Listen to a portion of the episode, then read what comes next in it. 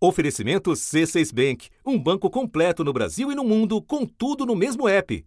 Abra sua conta.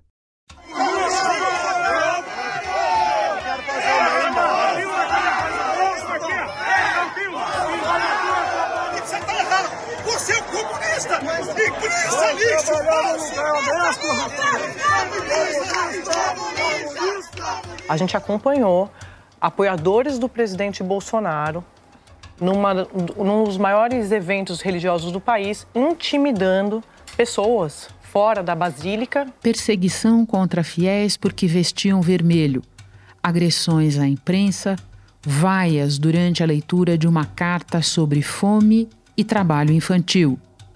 Cenas da ruidosa passagem do presidente candidato e apoiadores por Aparecida no dia da padroeira do Brasil. Jair Bolsonaro voou para o interior do estado de São Paulo e participou de uma missa no Santuário de Nossa Senhora Aparecida.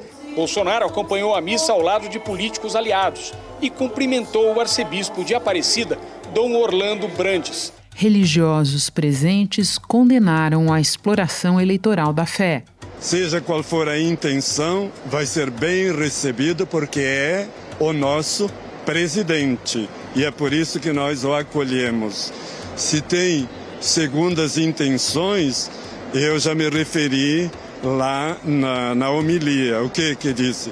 Que os reis magos, quando visitaram Jesus, não usaram da religião. Parabéns a você que está aqui dentro da Basílica, rezando. Você que entendeu que hoje é dia de Nossa Senhora Aparecida. Parabéns a você que está aqui dentro e está rezando, porque hoje não é dia de pedir voto, hoje é dia de pedir bênção. Hoje é dia de pedir bênção. Dias antes, a caravana reeleitoral havia baixado em outra grande festa católica. O candidato à reeleição pelo PL participou da Romaria Fluvial, uma das 13 procissões do Círio de Nazaré, em Belém.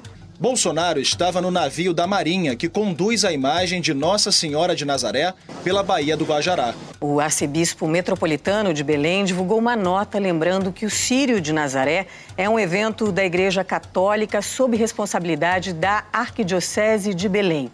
Dom Alberto Taveira escreveu. Comunicamos que não terá havido nenhum convite de parte da Arquidiocese nem da diretoria da Festa de Nazaré a qualquer autoridade, seja em nível municipal, estadual ou federal. Entretanto, reconhecemos ser responsabilidade da Marinha do Brasil o acesso à referida embarcação. Todavia, não desejamos e nem permitimos qualquer utilização de caráter político ou partidário das atividades do Sírio é uma tentativa de conquistar votos neste segmento depois de ter promovido politização inédita nos templos evangélicos, com mentiras correndo soltas nas redes. Eu sou da Assembleia de Deus, que é uma igreja é, majoritariamente periférica. Com meus 32 anos de crente, eu nunca vi nada semelhante com o que está acontecendo agora. Eu tenho dito que parece que o sacrifício de Jesus na cruz, que é aquele que nós cremos que nos entregou a salvação, já não tem mais valor, porque não importa se a gente se converteu ao evangelho, a gente precisa também se converter ao Bolsonaro. E se você está sendo assediado na sua igreja, sendo sofrendo bullying, ridicularizado, dizendo que você não vai para o céu porque você não está alinhado com X ou Y, essa igreja ela deixou de ser um, uma luz, um sal, uma sinalização do reino de Deus e passou a ser uma, um braço político. O ministro Paulo de Tarso Sanseverino, do Tribunal Superior Eleitoral, mandou remover das redes sociais publicações com afirmações falsas de que Lula persegue cristãos e apoia a invasão de igrejas. Entre as postagens que devem ser retiradas do ar estão conteúdos publicados por pessoas do círculo próximo ao presidente Bolsonaro, como o filho dele, Flávio Bolsonaro, o deputado eleito Mário Frias, ex-secretário de Cultura do governo, e o assessor de Assuntos Internacionais da presidência, Felipe Martins, além de outros apoiadores. Mas hoje a campanha do Bolsonaro é que sentiu um golpe nas redes sociais. Levantaram um vídeo do Bolsonaro numa maçonaria e começaram a recuperar vídeos é, do segmento evangélico de extrema direita, entre eles Silas Malafaia, dizendo que a maçonaria é inimiga da igreja. É, o próprio Carlos Bolsonaro foi às redes reclamar de fake news. O adversário não sabe bem o que fazer a respeito há uma tentativa de construção nos bastidores da campanha petista de uma carta também especificamente para o segmento evangélico. O ex-presidente em si tem uma resistência em fazer gestos a segmentos específicos do eleitorado, especialmente é, religiosos, porque ele se põe ali contra o que considera a instrumentalização da fé. Então ele tinha uma resistência, inclusive, à divulgação de qualquer carta nesse sentido. Da redação do G1, eu sou Renata Loprete e o assunto hoje é a guerra nada santa de Bolsonaro. Um episódio para entender a simbiose longamente cultivada pelo presidente com igrejas neopentecostais e sua agressiva investida sobre o eleitorado católico neste segundo turno dois convidados neste episódio: o antropólogo Rodrigo Toniol, professor na Universidade Federal do Rio de Janeiro e na Unicamp, e integrante do Comitê de Pesquisa de Sociologia da Religião da Sociedade Brasileira de Sociologia. Na sequência, falo com André Heller, diretor adjunto da Bytes Consultoria e autor de uma newsletter sobre a relação do presidente com os evangélicos. Sexta-feira, 14 de outubro. Rodrigo, político em campanha, buscando um lugar na foto na festa da padroeira, não é novidade, você sabe, mas as cenas produzidas pela passagem de Jair Bolsonaro por Aparecida neste 12 de outubro são inéditas. Como é que você classifica o que aconteceu na quarta-feira? Renata, concordo com você. Quando a gente olha para a história recente da política nacional, está cheio de candidatos que vão para as festas das igrejas católicas, buscando seus votos, e não foi diferente nesse ano. Eu acho que quando a gente pensa em termos de campanha, a gente tem, sempre deve imaginar e reconhecer relacionalmente como as coisas se dão.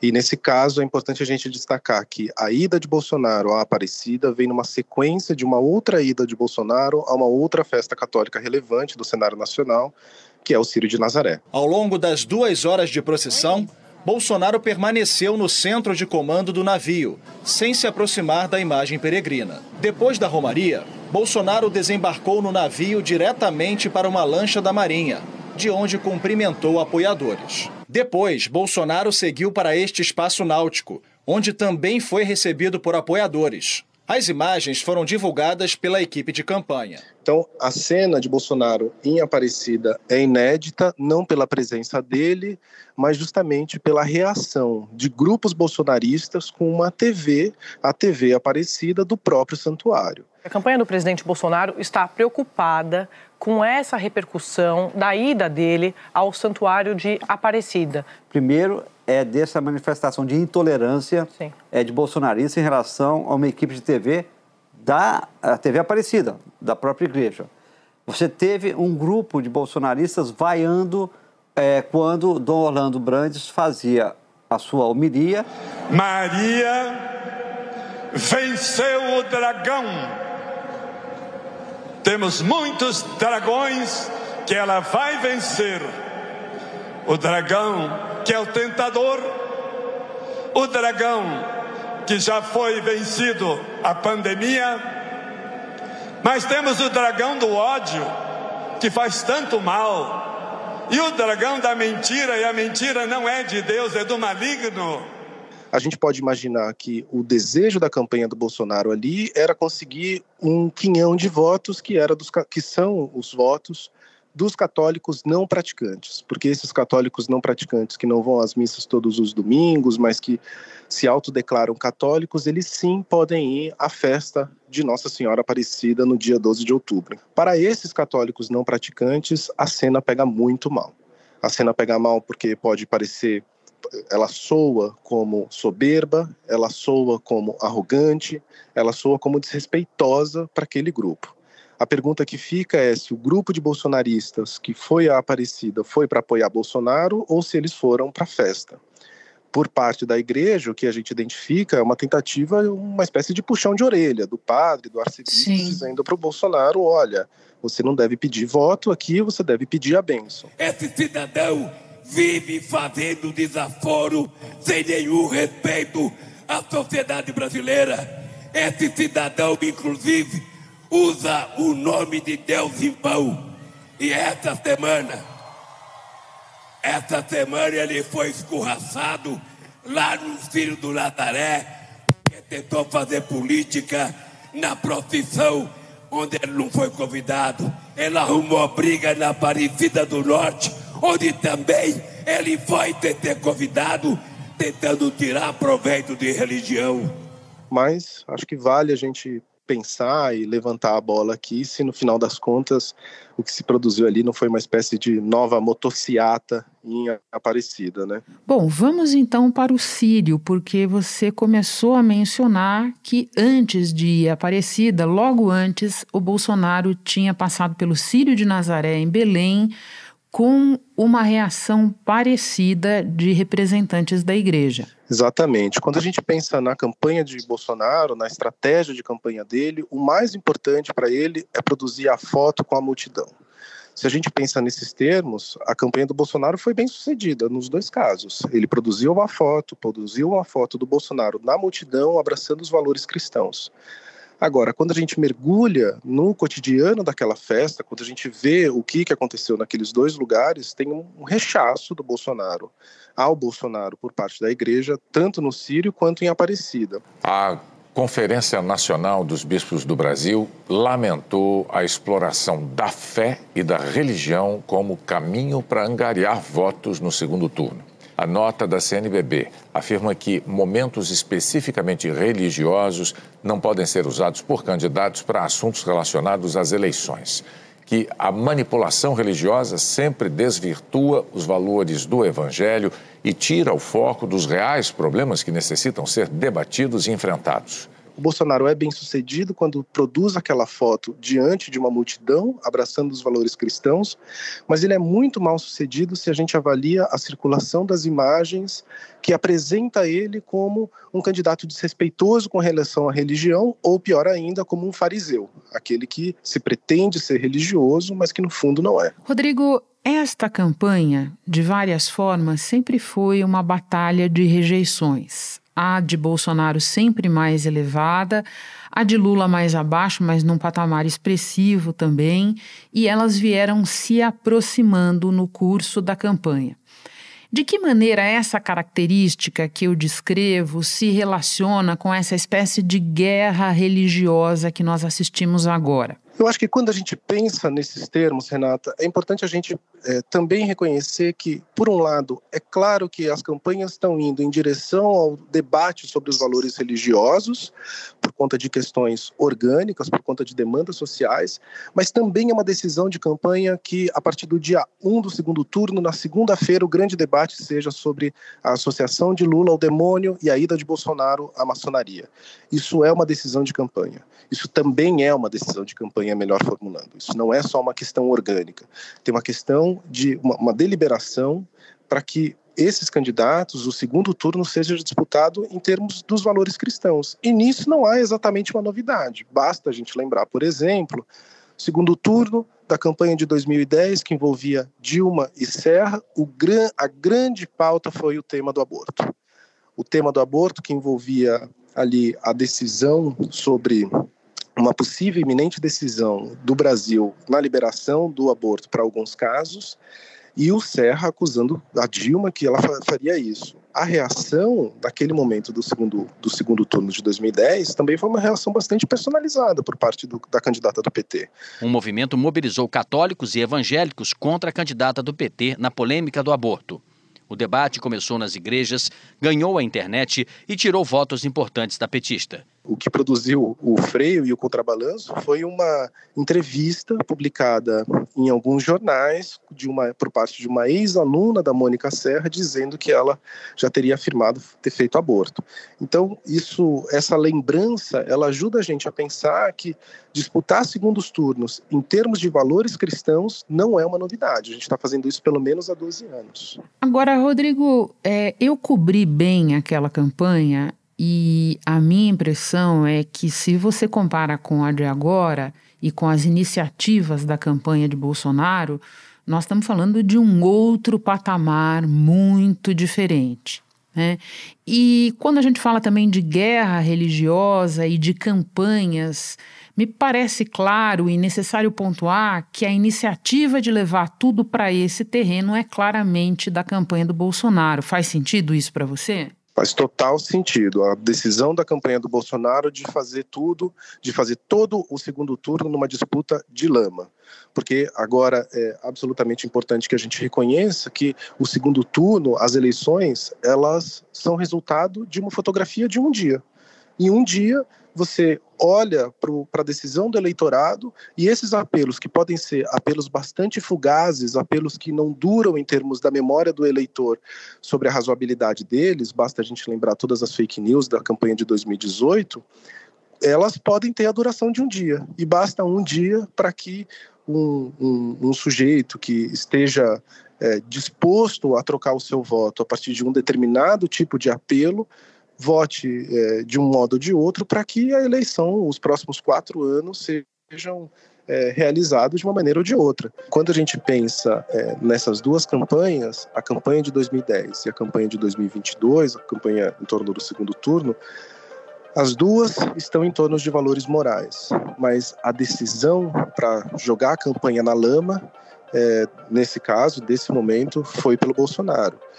É, é, preciso ver e avaliar como que as reações do PT é, diante dessa, dessa tentativa, né? É, e aí, comentando um pouco essas reações, o que a gente pode perceber, acho que tem um, uma, algumas figuras do campo do campo do PT nesse momento que tem produzido tentativas de resposta, como o André Janones. Né? Ele participa das reuniões da campanha, é uma figura presente na campanha, mas não tem um cargo específico na coordenação da campanha, então, portanto, a campanha não responde pelo que o Janones faz nas redes sociais. Já tem até uma expressão para designar esse método, essa tática que Janones utiliza nessa campanha, que é o janonismo cultural. Rodrigo, em que medida essa invasão da política em espaços que deveriam ser de fé, de acolhimento, de cura, pode acabar saindo pela culatra?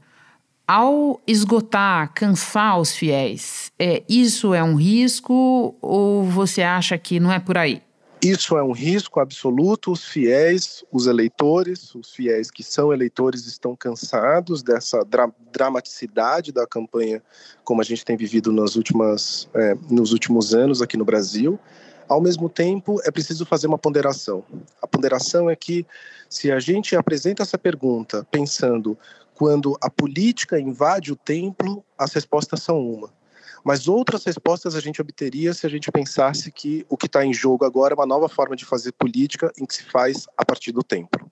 E aqui, obviamente, a gente está pensando em um, uma nova configuração religiosa do Brasil, em que grupos neopentecostais optam por fazer o debate sobre política no interior do templo. Isso não é necessariamente uma novidade em termos de religião, o próprio catolicismo já fez isso, mas é importante destacar que é, a ida da política para o interior do templo é, coloca aqui um curto-circuito e uma situação difícil da gente resolver e imaginar um futuro que não seja um futuro dilacerante, que continue jogando a gente na lama para as próximas eleições. Na linha disso que você está explicando agora, eu te mando a última pergunta. Você costuma dizer que é preciso olhar também para a trajetória do catolicismo no Brasil para entender o que você chama de fundamentalismo religioso brasileiro e o seu uso eleitoral. Pode explicar um pouco mais essa ideia para nós? Eu acho que a gente nunca pode se esquecer que o Brasil, apesar das diferenças, das variações demográficas em termos de identidade religiosa, ele continua sendo um país profundamente católico. E quando eu digo isso, eu não estou dizendo simplesmente que em números nós somos majoritariamente católicos, mas também que há uma série de valores, de subjetividades, de elementos políticos mesmos que são estruturados a partir da mão do catolicismo. Quando a gente pensa no conservadorismo é, contemporâneo, rapidamente a gente apela para o universo evangélico, mas a gente não pode esquecer que o conservadorismo brasileiro ele foi forjado no seio do catolicismo ao longo de todo o século XX Basta falar uma palavra para a gente pensar sobre isso: integralismo. Que foi o movimento fascista, o maior movimento fascista no mundo, fora da Europa, no século XX. Nas contas do Plínio Salgado, chegou a ter um milhão de associados num Brasil que pouco passava de 30 milhões de habitantes. Em que consiste a doutrina integralista? Em primeiro lugar, na crença em Deus. Em seguida, na compreensão do homem como uma dualidade consubstancial, exprimindo-se numa unidade substancial, corpo e alma. O integralismo, quando surge é, ainda na primeira metade do século XX, dentro do catolicismo, ele produz efeitos absolutamente retumbantes para todo o resto do século a tradição, família e propriedade, os movimentos em defesa, a implementação da ditadura militar no Brasil, depois, mais recentemente, é, toda a onda de bolsonaristas católicos, basta dizer também Olavo de Carvalho que se declarava católico. Quero terminar com um último exemplo. Quando a gente pensa no Brasil, no debate sobre ideologia de gênero, por exemplo, a primeira coisa que vem à nossa mente são políticos evangélicos defendendo a necessidade da gente extirpar a ideologia de gênero das escolas. A gente não pode esquecer que o debate sobre ideologia de gênero foi forjado dentro do Vaticano e foi pelas mãos do Vaticano que chegou na América Latina e se disseminou. Então, embora a testa de ferro dele hoje no Brasil seja evangélica, a gente não pode deixar de reconhecer essas profundas raízes católicas nesse nosso conservadorismo. Rodrigo, muito obrigada pela conversa. Um prazer te receber no assunto. Bom trabalho. Obrigado, Renata. Para você também, bom dia. Espera um instante que eu já volto para conversar com o André Heller. Com o C6 Bank, você está no topo da experiência que um banco pode te oferecer você tem tudo para sua vida financeira no mesmo app, no Brasil e no mundo todo. A primeira conta global do país e atendimento personalizado, além de uma plataforma de investimentos em real e dólar com produtos exclusivos oferecidos pelo C6 em parceria com o JP Morgan Asset Management. Quer aproveitar hoje o que os outros bancos só vão oferecer amanhã? Conheça o C6 Bank. Tá esperando o quê? C6 Bank. André, eu acabo de conversar com o antropólogo Rodrigo Toniol sobre as incursões recentes do Bolsonaro por grandes festas do calendário católico. Com você, eu quero abordar duas questões relativas às redes sociais, um território importante nessa conversa. A partir da circulação nas redes das cenas do Bolsonaro nesses eventos, que impacto, a teu ver, eles podem ter nas campanhas? Olha, o impacto que esses eventos podem ter na, nas campanhas é um impacto muito mais forte entre o próprio público católico do que entre o público evangélico. E aí eu explico um pouco por quê. Na prática, o bolsonarismo ele já conseguiu se fortalecer nas estruturas das igrejas evangélicas é, e entre os influenciadores evangélicos já tem uma rede mesmo de contenção. Não adianta Lula e o PT pensarem que podem enganar os evangélicos e cristãos em geral. Os fundamentos e crenças deles são 100% contrárias às nossas. Então, eles conseguem fazer mesmo essa rede de contenção de danos é, e continuar indicando o voto no com o público evangélico. A gente está falando de influenciadores, são influenciadores muito poderosos, inclusive alguns com mais de 30 milhões de seguidores nas redes sociais, é, que têm chancela de igrejas muito importantes no público evangélico, que de certa forma influenciam também o público evangélico, porque já são ouvidos como uma espécie de influência espiritual sobre eles. Por isso, é, mesmo que o Bolsonaro tenha alguns tiros no, no pé ali com o público católico, principalmente, a gente acredita que o impacto é, sobre o público evangélico é pequeno. Nas redes sociais a gente tem visto isso, inclusive, é, que, ele tá, que essas coisas estão circulando mais com o público já petista, já lulista, do que com o público bolsonarista ou com o público evangélico em si. E no público católico você enxerga que tipo de impacto potencial? É, tem um impacto possível no público católico que é um entendimento mesmo de que é, o Bolsonaro é, tem essa, essa figura de camaleão, de camaleão religioso, vamos dizer assim, que é, ficou muito clara na, na entrevista do arcebispo de Aparecida ontem. Eu não posso julgar as pessoas, mas é, nós precisamos ter uma identidade religiosa, não é? ou somos eh, evangélicos ou somos católicos. Então, o público católico pode entender que o Bolsonaro é, respeita pouco o, a, os preceitos do catolicismo, a hierarquia do catolicismo, e ali é onde ele pode sofrer um pouco de dano. Desde o início do segundo turno, as questões religiosas tomaram ainda mais espaço nas campanhas. O que é que você encontra de novo, de característico deste ciclo eleitoral nesse aproveitamento? A gente já vinha acompanhando que, especialmente desde o final do ano passado, mas especialmente a partir de fevereiro, é, já tinha uma notícia correndo ali é, de que entre o bolsonarismo e entre pastores evangélicos, de que é, o Lula teria a intenção de fechar igrejas, perseguir igrejas, perseguir pastores e padres, é, inclusive com associações com o Daniel Ortega na Nicarágua. E o presidente da Nicarágua, Daniel Ortega, ordenou o fechamento de seis rádios vinculadas à Igreja Católica. Atualmente, o ditador classifica padres e freiras que colaboram no refúgio de manifestantes que fogem quando tem essa repressão policial de terroristas e golpistas. É, isso vinha acontecendo muito sob a superfície, né? Essas coisas aconteciam nas igrejas e nas redes sociais, mas sem ter tanta relevância e um volume tão forte quanto ele tomou no segundo turno.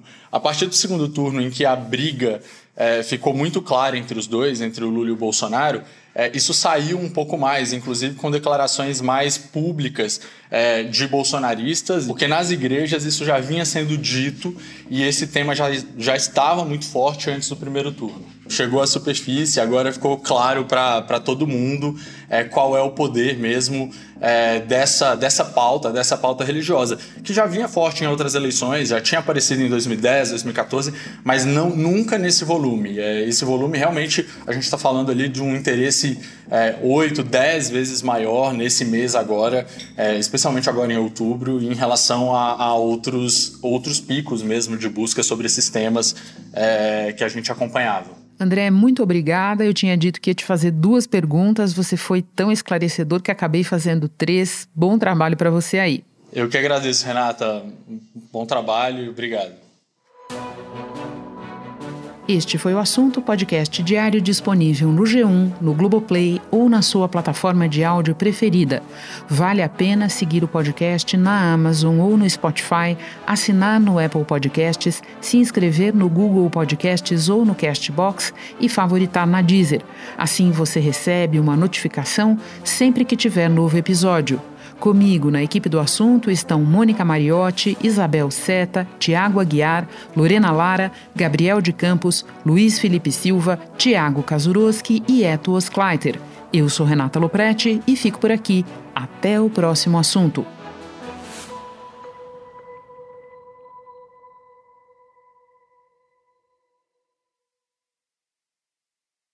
Você no topo da experiência financeira que um banco pode oferecer. Escolha um banco completo no Brasil e em qualquer lugar do mundo. Abra sua conta no C6 Bank.